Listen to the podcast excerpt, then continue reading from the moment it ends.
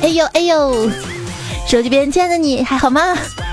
欢迎你来收听《天天没烦恼，身体才会好的段子来了》。我是年轻有为，听我说完，半途而废的主播彩彩呀。今天我去测预期的寿命，看到结果我很难过。如果真的要活到一百岁，那也太煎熬了吧。觉得你的工作很糟糕吗？想想就在前天，有人的工作还是收拾和清洗宾馆的大量的床单。前天一上班嘛，小黑悄悄跟我说：“哎，前台妹子的打扮衣着跟昨天的一模一样，一看就是晚上没回家。”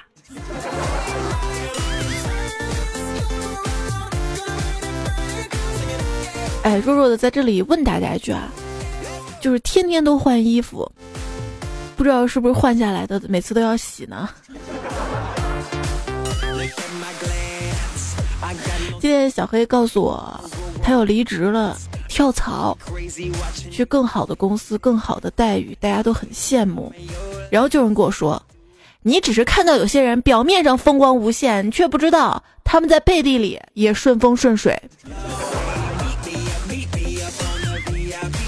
就是特别羡慕有的人啊，每天都在朋友圈里面晒自己旅游啊、大餐呀、去哪玩儿，晒自己活得多么精彩。每次看到这，我就暗暗发誓，等我得绝症了也要这样。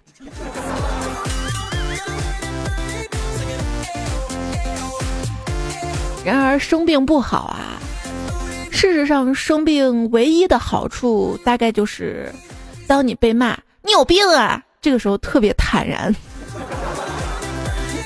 前阵子我生了一场大病啊，肺炎，先开始发烧嘛，然后就到医院去看病。刚走到诊室，我还没说话，医生看了我一眼就说：“你这病我治不了，整容医院，出门向左拐。”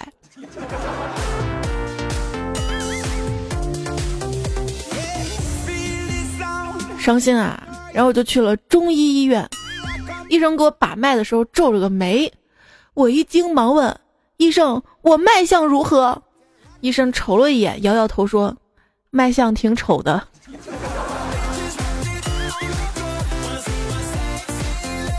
然后医生就让我去做化验啊、CT 什么的，我就吃惊啊，中医也要化验 CT 啊啊！我一直以为像电视剧里只要把把脉就可以检查出来的啊。中医也要输液呀，我以为开几副中药就能好的。你去住院吧。我去化验的时候，经过碎石科的时候，听到一个大爷说了一句：“胸口碎大石也是在这儿吗？”抽完血、验完尿、做完 CT，等了一个小时左右，终于拿到报告单了。我问医生：“医生，我化验报告怎么说？”医生对我做了一个 OK 的手势啊，我露出欣慰的微笑。然后医生说：“这个手势不是 OK，是还剩三个月。”医生，我到底能活多久啊？医生伸出五根手指头，五天吗？不是，五个月吗？又不是，五年？医生说不是，五四三二一，通知病人家属。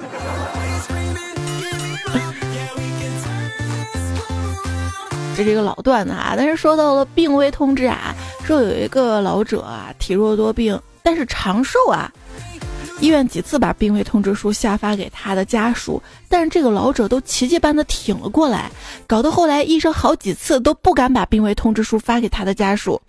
一个记者听了之后啊，哎，神奇啊，就去采访的，大爷是什么力量能够让你连续多次从鬼门关下死里逃生呢？大爷说，哎。每次我一想到我那死去的老婆子在下面等着我，我就又活过来了。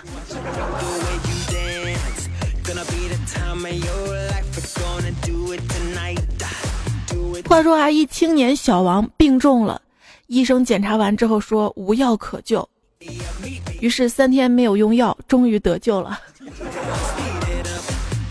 不用药可以救。一天啊，医生说：“哎，干我们这行啊，这世界上看过最多绝望表情的应该是我了。”旁边理发师说：“呵呵。”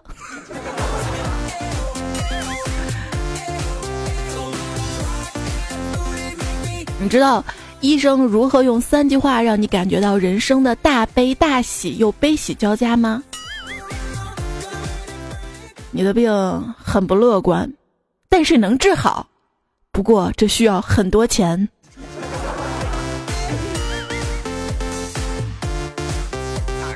要钱呐！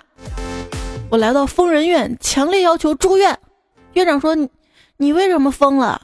我穷疯了。” 这病治不好，你走吧。这我我一直有个疑问啊，这个心理医生是在医院里面吗？还是像诊所那样的？而问一朋友，朋友说，我也不知道，反正我们穷，看不起心理医生。但我知道，中国传统的心理医生一般在天桥下，十块钱就给你掏出一堆你想听的话，有道理啊。不过每个人都有心情抑郁的时候。我高中的时候得了心理疾病嘛，焦虑、抑郁症，还去过精神病院，晚上能睡一个小时就不错了。各种失眠，各种大医院治疗，两年花了我妈好几万。最后我妈给我找了一个老中医，没开药，让我妈给我一千块钱，让我去网吧玩游戏，不准睡觉。我坚持了五天四夜，睡了三天起来，病也好了，也不失眠了。更重要是网也戒了。我现在特别感谢那个老中医啊，当时那个网瘾，我妈差点把我送到杨永信那儿。不靠谱的还有亡灵大师啊，在元宵节前走了。然后一朋友说：“谁说气功没有用？”嗯，我小时候就用龟派气功打退了一众小流氓。哦，流氓老大走的时候只说了一句话：“啥？”嗯。天哪！不是看你傻逼，早把你弄死了。谁给你的勇气打人？梁静茹还是光良？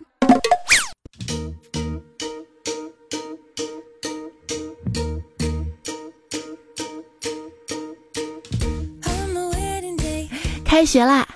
表弟跟同学因为打架，老师让他回去叫家长。我表弟硬气的说：“不用。”我打得过他，老师板着脸跟他说：“打架的那个同学已经回去叫家长了。”我表弟犹豫了一下，依然硬气的说：“两个，两个我也打得过。”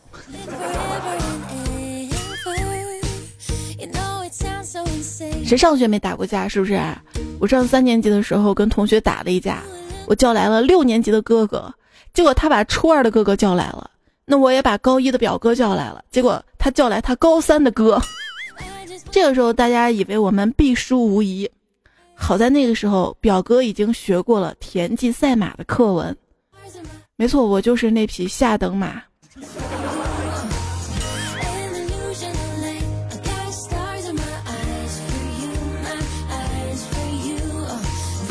那次啊，我被揍的啊惨呐，头给削破了，缝了好几针，躺在医院病床上面。还好，感动的是胖虎同学去看我啊，还给我提了一袋核桃，站在病床前亲自包给我。包好之后，然后说：“彩彩呀，我听说吃啥补啥，来，快把这些壳吃了。”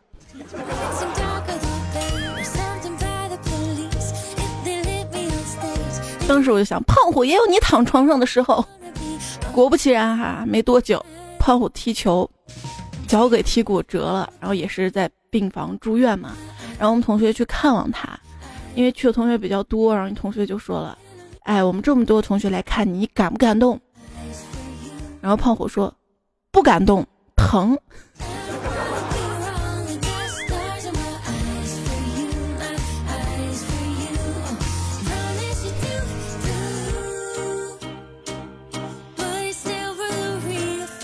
手术和动感情有什么共同点呢？一朋友说共同点都是动错错错你太不开窍了。都要都要上床啊。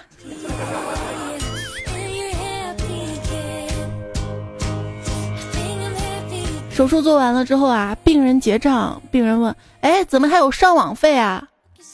护士说给你动手术的时候，你肚子里有个东西，我们这儿的人都没见过，临时去百度了一下。”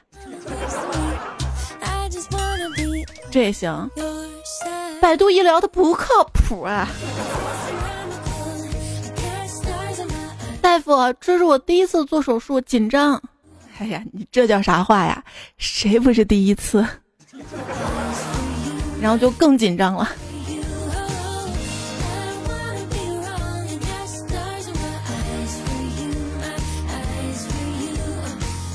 正在做手术的时候，突然断电了。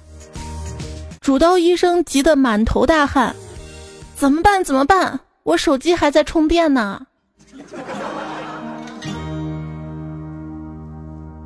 小黑问他：“你刘海怎么了？”“嗯，我自己剪的时候手抖了一下。”正准备给小黑做包皮手术的女医生回答。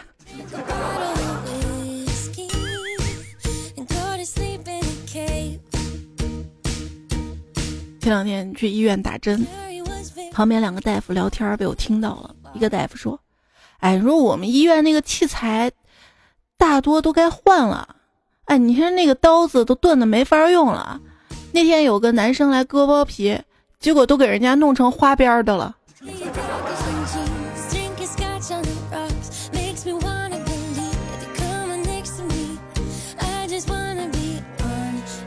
从麻醉中。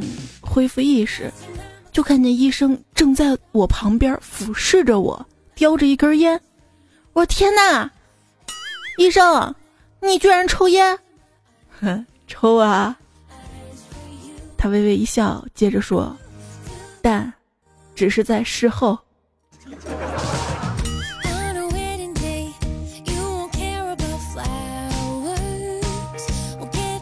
话说一位麻醉医生啊，说话口音呢比较重。一次给一大爷打硬膜外，医生问他脚麻吗？大爷没说话。麻醉师觉得自己可能说话声音太小了，继续问脚麻吗？大爷继续不说话，跟他大眼瞪小眼。麻醉医生没有办法忍受了，提高嗓音说话呀，脚麻吗？大爷无奈地说：“妈妈。”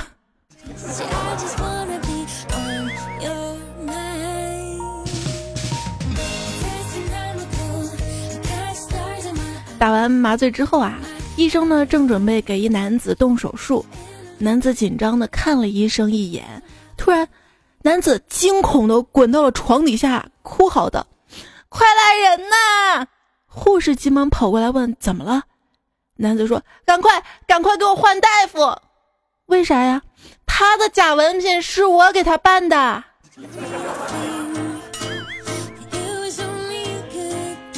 没事儿，待这么久，人家有经验了。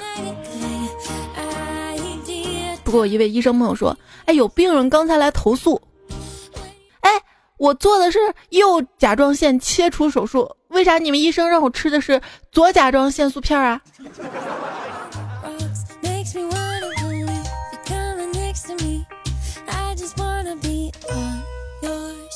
这是一个问题，在医院遇到问题还挺多的啊！遇到了家庭矛盾，看到了一对小夫妻打架，围观看了看啊，原来是医生叫女的填监护人的手机号码，他填了前男友。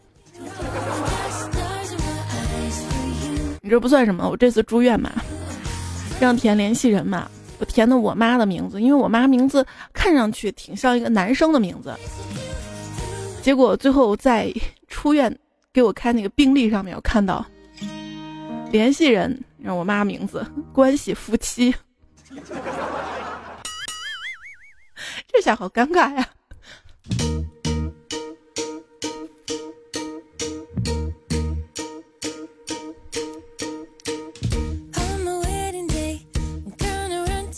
在医院急诊室，见到一女的因为喝太多被送来输液，一男的紧紧抱着她，直到输完一瓶生理盐水。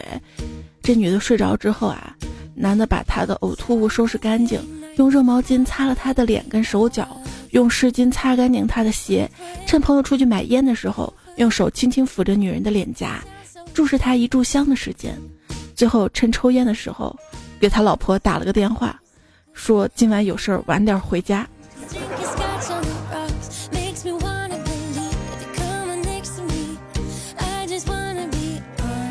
我最近还看一新闻说，一男的老板特有钱哈，然后外面包了一个小三，小三给他生了个孩子，协议给这个孩子三千万的抚养费，直接啊大手一挥，当场就给了一千万。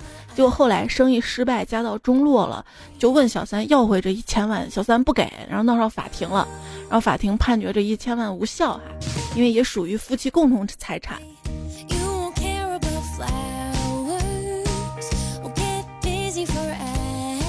法律都不保护小三啊！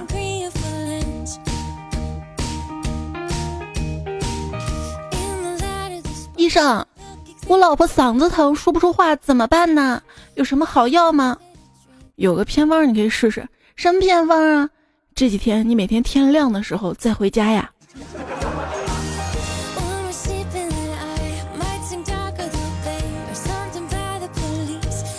呃，那个，请问你这儿有情趣药吗？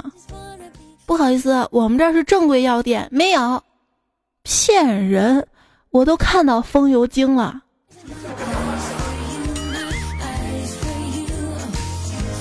最近又看到这样的新闻啊，像风油精啊、小儿咳喘灵啊、强力枇杷露啊、速效救心丸啊等等这些药呢，因为有精啊、灵啊、强力啊、速效等等字眼哈，要求整改改名，然后公开征求中成药的命名意见，然后已经截止了嘛。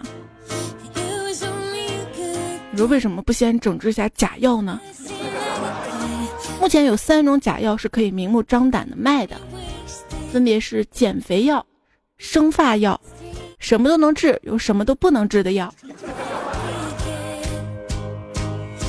一天啊，经理跟员工说，最近呢，这个我们公司开发了一种治痔疮的新药，大家看给起个什么名字比较合适呢？老板，不如叫护花使者吧。哦，为什么呢？毕竟菊花也是花嘛。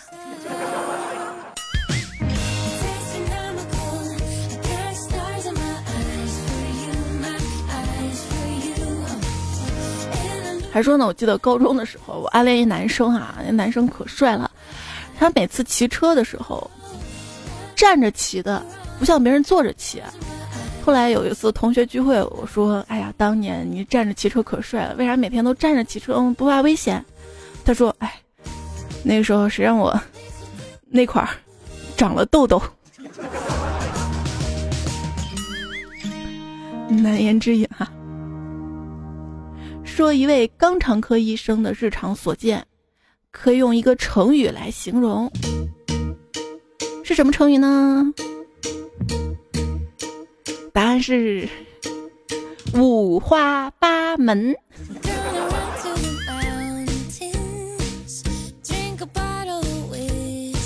一位段友叫猫咪说啊，我一男同事头皮发炎了，去医院外科看病，医生给他开了药，去领药，配药员找了半天，递出来三瓶妇炎洁，同事傻眼了，拿着三瓶妇炎洁来到站满女病人的外科医生门口，问医生：“ 医生，你是不是开错药了？”医生说：“拿回去用水泡了，擦头，杀菌消炎，杀菌消炎。”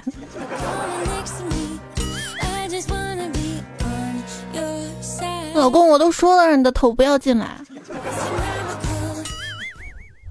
你少来，我早就看透你了。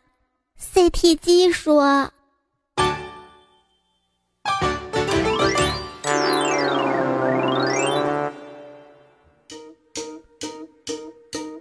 啊啊啊！儿子，走走走，快快快快快！我我我我我好难难难受。”不舒服，快快快快快快去打打打打打电话！喂，是幺二零吗？我爸口吃饭了。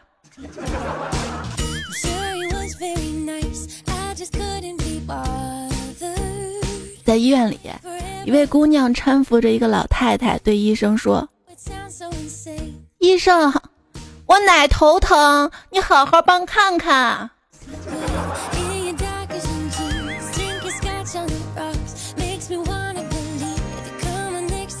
孙女儿，咱能小点儿声不？儿子感冒了，去医院看病。医生对儿子说：“小孩子要听大人的话，多穿点衣服，不能搞冷水，不然你看感冒了打针多痛，对不对呀？”儿子一脸不屑道：“我才没有不听话呢，是爸爸妈妈晚上天天踢被子才把我冷感冒的。”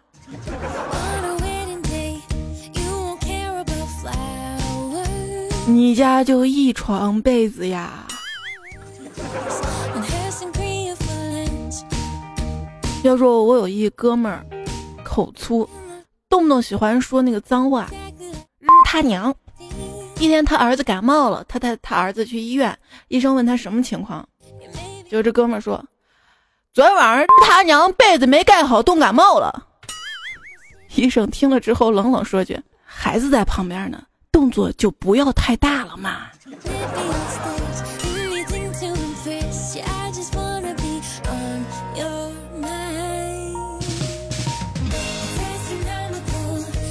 我从小呢有爱咬脚趾甲的毛病，然后我妈带我去医院，她老觉得我缺啥营养啊，这个毛病老是改不了。到了医院，我妈着急的问医生：“俺孩子是不是缺啥呀？怎么回事啊？老啃脚趾甲。”医生坐回桌子，那眼皮儿不抬的，悠悠来了一句：“缺啥？缺打。”回家，我爸我妈男女混合双打，把我打了一顿。果然不咬脚趾甲了，开始咬手指甲了。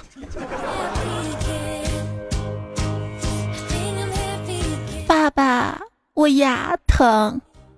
儿子，没事，我带你去看最好的牙医。到医院，儿子就被带进了无菌手术室。两个小时之后，医生出来了。医生，我儿子怎么样啊？啊，手术很成功，牙保住了。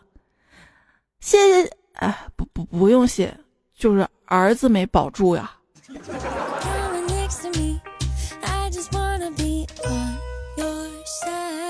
医生，我就镶两颗牙就要两千块钱，太贵了吧？医生说，镶两颗牙要你两千块，一点儿都不多。你算一下，这牙最少用十年，一年三百六十五天，一天三顿饭，这么算下来，你才花多少钱呢？想想也是。医生，我牙真的好痛啊！拔了有副作用没有啊？没什么副作用，只是，只是什么呀？只是你的体重可能会轻一些啊。我更关心的是脸会不会变小呢？我不是多长了四颗智齿吗？长了六颗，已经拔了两颗，特别疼哈，剩下四颗。我问医生还要不要拔，因为太疼了。我说医生，这智齿拔了之后脸会变小吗？医生说其实不太会的。我说那行，那就不拔了。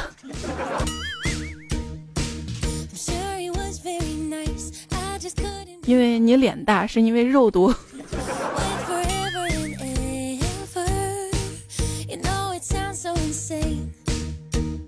有一个胆小的病人啊，去诊所治牙病，医生为了让他镇定下来嘛，递给他了一杯威士忌，他一饮而尽，接着又干了一杯。好了，现在你有勇气了吧？病人说：“嗯，我倒要看看谁还敢碰我的牙。”不应该打麻药吗？医生，我这病又复发了啊！那你把先前的病历拿给我看看啊！我就给他了，他盯着病历看了五分钟，一会儿皱眉，一会儿思索着。我有点害怕了，弱弱说：“医生，我还有救吧？”医生刚咳两声说：“呃，你这个病历我记得是我写的呀。”怎么现在我也看不懂写的是什么了呢？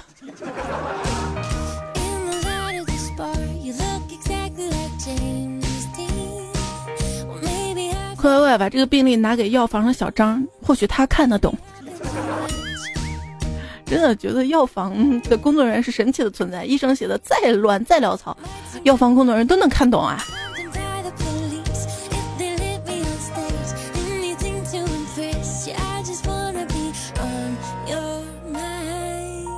他又住进了医院，病是老毛病，邻居朋友见惯不惊，以前没有几个来看望他的，很是落寞。这次啊，他有不祥的预感，进来不几天，就有人络绎不绝的来看望他，水果营养品堆了一病房，都说着同样的安慰话。医院领导也亲自过来问长问短，使他更加的惶恐。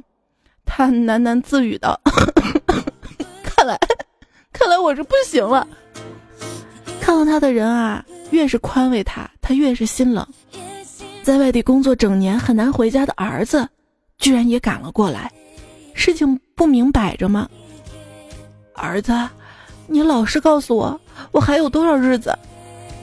儿子俯下身，轻轻地说：“爸，你说啥呢？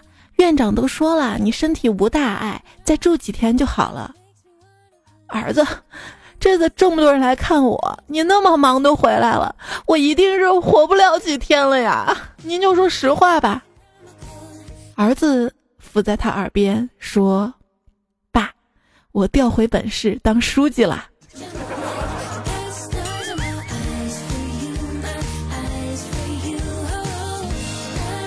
我想起来，我医生朋友啊，告诉过我，他有两类病人是不敢接的。呃，一类病人就是领导安排的病人，是领导的某位领导或者是领导的亲戚，巴拉巴拉巴拉。我说这样出了问题，得罪的不只是一个领导。另外一类就是见面就跪在面前，说救命啊，行行好呀这种的。他这种一旦出了状况，他当时怎么对你的，就有可能要你加倍的还回去啊。最近总是有些医闹哈，让人看特别痛心。话说一位医生被歹徒残忍的杀害，他用尽最后一丝力气写下了歹徒的名字，直到现在警察也没认出来他写的是什么呀。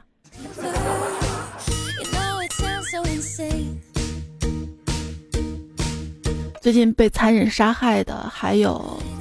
哎，你说越南娘们儿可真够狠的啊！一眨眼功夫就把朝鲜一半的胖子全杀光了。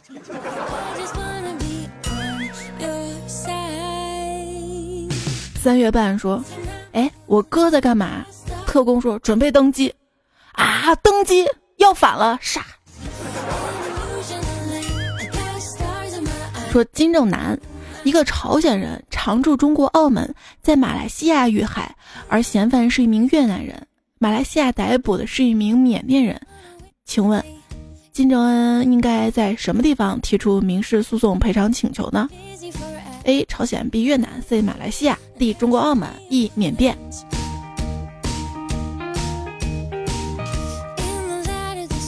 金正男的事件提醒了一件事情：业务外包给东南亚人。将是趋势。说怎样让一个事物消失？神回复可以把它交给马来西亚或者 EMS。不，现在还有圆通呢。最近不是说圆通北京的一个网点倒闭了嘛？圆通解释是经营不善，内部调整。积压快递呢将在十七号派送完毕。今天吗？你收到了吗？记者采访刺杀金正恩的嫌疑犯，就问：“请问你是杀手吗？”嫌犯说：“我是村民。”不是玩狼人杀这么久啊？我见识的最隐蔽的暴狼式的发言，那个，我我是一头村民，一头村民。千万不要和风打架，就算你武功高，风没伤到你，你伤风了也会感冒。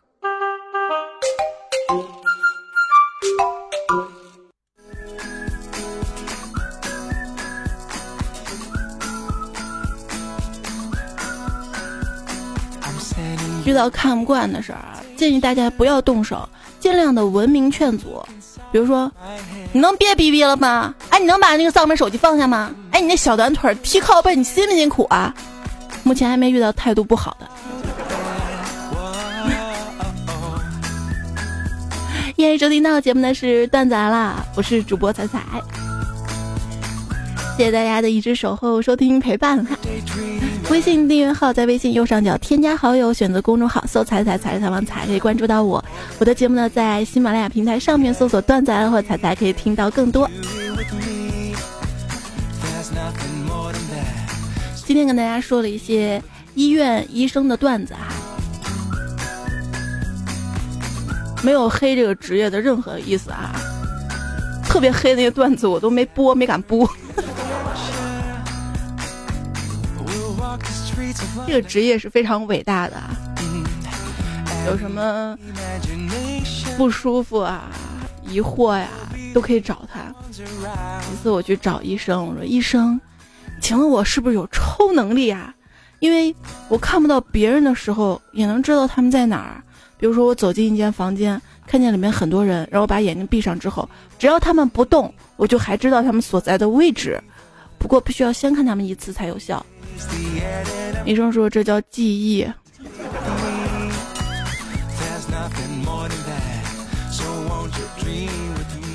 大夫大夫，我感觉我尿尿有问题，分叉吗？没有，不分叉也没有问题。回家路上我就是一直在想，喷雾状就真的没问题吗？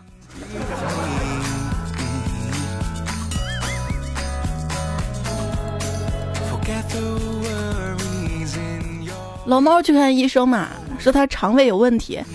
医生说你大便规律吗？很规律啊，每天早上八点钟准时大便。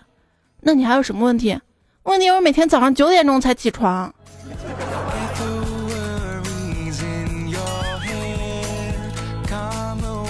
九点已经不是早上了，是上午啦。老蒋说我在北京的同仁医院东楼。等着治疗听力，比较搞笑的是，他们没有大屏幕，是否轮到自己看病呢？等着是护士叫名字。我觉得一群听力不好的病人等着护士叫名字，这事儿挺搞笑的。你说，千万别答应啊！答应了就说明你病情不严重，可以直接回家了。哎，你去看病，你不叫个人陪吗？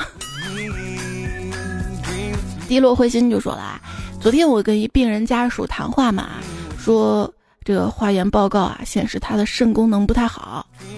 话音刚落，家属抢答道：“是的，现在半个月都不来一回，还一下就结束了。”愣是把我后面的话活活地给憋回去了。谈病情很严肃的好不好呀？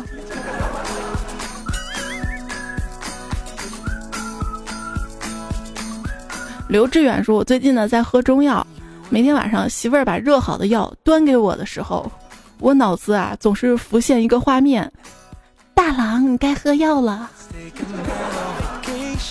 你脑洞得有多大？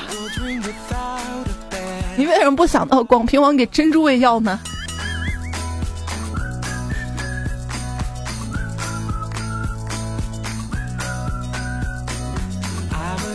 乱红说啊，我发现一件事儿，平时说人呢都说少放屁多说话，手术后呢，我要跟病人说的是少说话多放屁。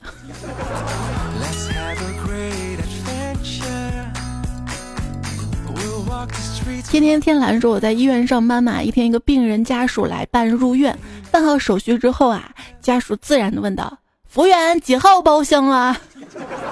然后后面排队的人都忍俊不禁的。零零二七说，上次我在眼科医院准备要进手术室做手术啦，然后护士就开始叫床号了。我脱口而出了一句：“完了，护士开始叫床了。”然后整个病房都笑开了。还有朋友说我是麻醉师一枚，院长他妈得了子宫肌瘤要切除子宫，就在手术室做完手术那一刹那，妇科主任摘下口罩悠悠来了一句：“同志们，院长的老窝让咱们给端了。”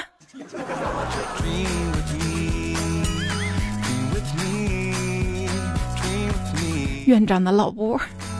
罗家有大宝说：“我是牙科医生，今天给一五十多岁的大叔拔牙，他牙很难拔，所以拔了半个小时。开始拔的时候，我跟他说别紧张，别紧张。可是拔了十几分钟，他竟然睡着了，张着嘴睡着了。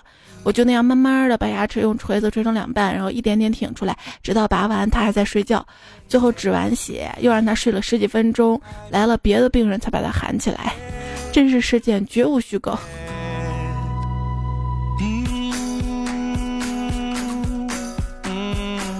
他打呼噜了是不是？在路上说有一次在医院拔牙，完了之后流血不止，嘴里全是血。医生递给我一杯稀释的双氧水让我漱口，那酸爽。这不是重点，重点是医生叫我包在嘴里不要吐。学过化学的少年只好怒目相向，最后嘴越胀越大，喷了医生一身全是血沫。医生那表情，恨得把我牙齿拔光呀。对，我也觉得，当嘴里有那么一点点吐沫的时候，嗯，不咽的话，就一直放嘴里，它会越来越多，越来越多。嗯，张岩说聊天的时候嘛，一朋友问我，咱西安四医大的牙科咋样？我说好啊，都说是最好的。这时候另外一朋友悠的说，我前几年在那儿补了一颗牙，这么多年了，自己牙都掉了，那颗牙还好好的。我好想问四医大是不是给他钱了？有好的医院，好的医生会口口相传的。不过说到钱呢，程程说医院是可以安安静静的赚钱的，因为到那儿你会发现哪儿都写着一个“静”字儿。还有朋友说，我今天看新闻啊，病人在手术中途放屁，造成了手术室起火，病人也被灼伤，可见屁大点事儿真不是小事儿。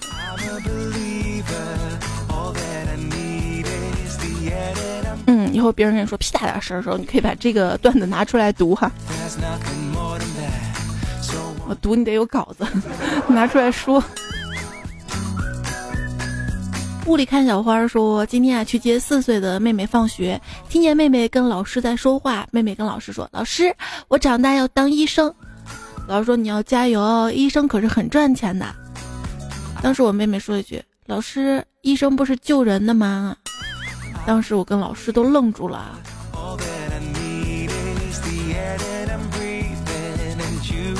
是啊，做什么都不要忘初心啊。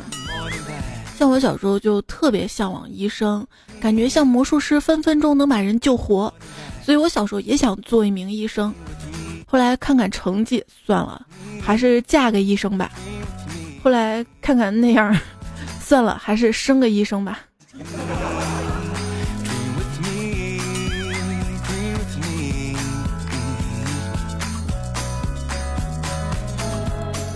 季可优说：“小时候啊，看医疗剧，医生们个个把白大褂穿得像高级定制的修身风衣，英俊之气旁露错处。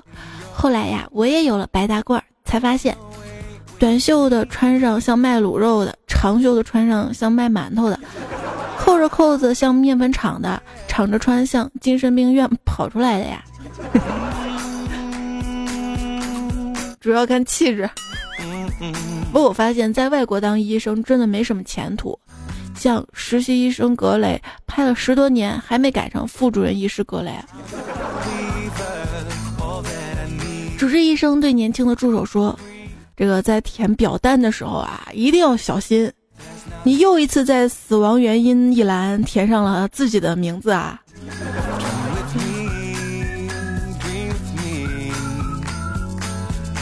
小布朗说：“我一同学学医的，分专业的时候，他选择了法医专业。我们喝酒聊天时候，问他放着好好的外科医生不做，做什么法医啊？朋友打了个酒嗝说：为了生存。我纳闷说：法医有什么好的啊？整天接触死人，工资还不那么高。他喝了一口，接着说：至少医患关系比较稳定啊。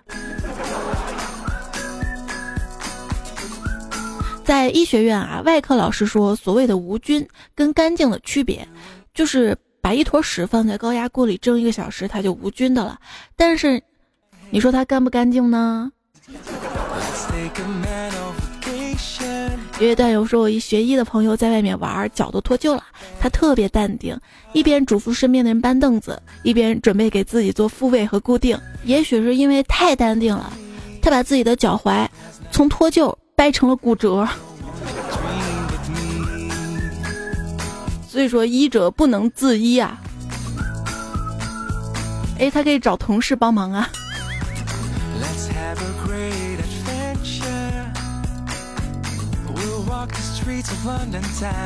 刘教授的脖子上有几块疤，女友问他怎么来的，他不得不讲一段在学校的悲剧历史。那个时候啊，我还是医科大学学生，解剖学这一科啊，我已经补考了第三次了，还是没及格。到第四次，我终于忍无可忍，拿手术刀顶着自己的脖子威胁老师：“你再不让我及格，我就割断动脉。”老师当即拍案：“你要找得着，我就让你及格。”结果。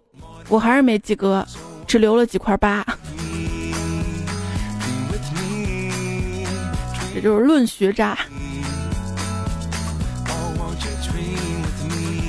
你好，时光说，我是医学院学生，我们这儿解剖课，我们说小白兔白又白，两只耳朵提起来，割完静脉割动脉，一动不动真可爱，哎。唯爱医生说，今天去医院补了个心，医生看了一下，说伤的太厉害了，没办法补，还是把它取了吧。我说行吧。后面医生又来一句，把肺也取了吧。我说咋了？医生说现在这个社会吧，没心没肺可能活的时间长一点。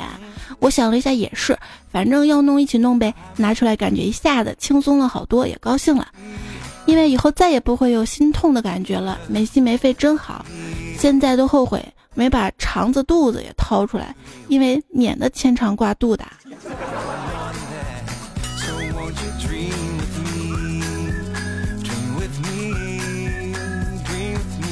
嗯，这新的一年啊，那就祝大家椎骨、胸骨、颅骨、骶骨汩汩生威。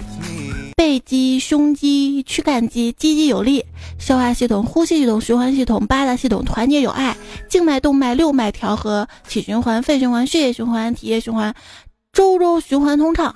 右心房、左心室、右心室、左心房，欣欣向荣。中枢神经系统、周围神经系统、躯体神经、内脏神经协调运作，神清气爽，身体健康。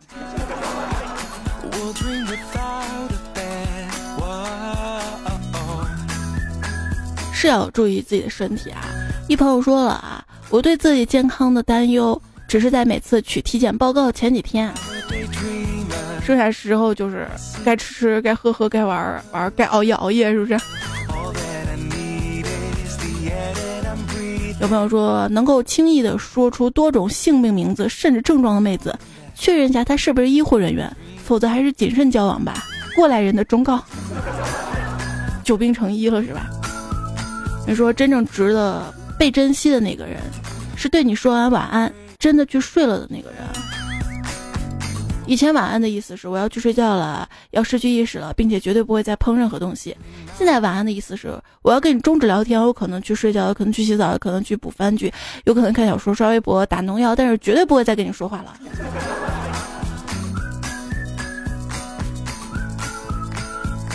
所以每次你听到彩彩说的晚安都是假的晚安。我晚安完了完了，还要做后期传节目。任有情说咱俩病了一场，声音更甜了。还有位朋友说彩彩声音变了，我感觉变是变了，但绝对不是更甜了，是沙哑了，因为不是肺炎嘛，然后肺里还有好多好多痰哈，最近还一直在咳嗽。艾娜说：“彩姐，听你的段子赶寒假作业，我什么都不想说了，哭一会儿再重写一遍。不是人家都开学了，你怎么还在想寒假作业啊？要不把我们家狗借给你，帮你啃啃那个作业。”上期节目沙发小伟、小萌先生、大魔王、小贱人。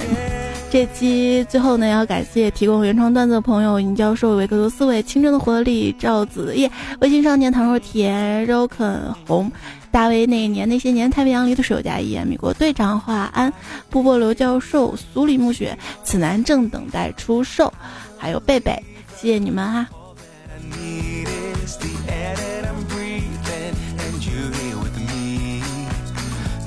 好，谢谢做好朋友陪伴守候。今天的这个节目哈，主要还是祝大家身体健康哈，希望大家平时多爱护自己的身体，也致敬所有辛苦在医疗岗位上的朋友们，没事多听听段子来了。好啦，结束啦，散会啦，周末愉快，拜拜。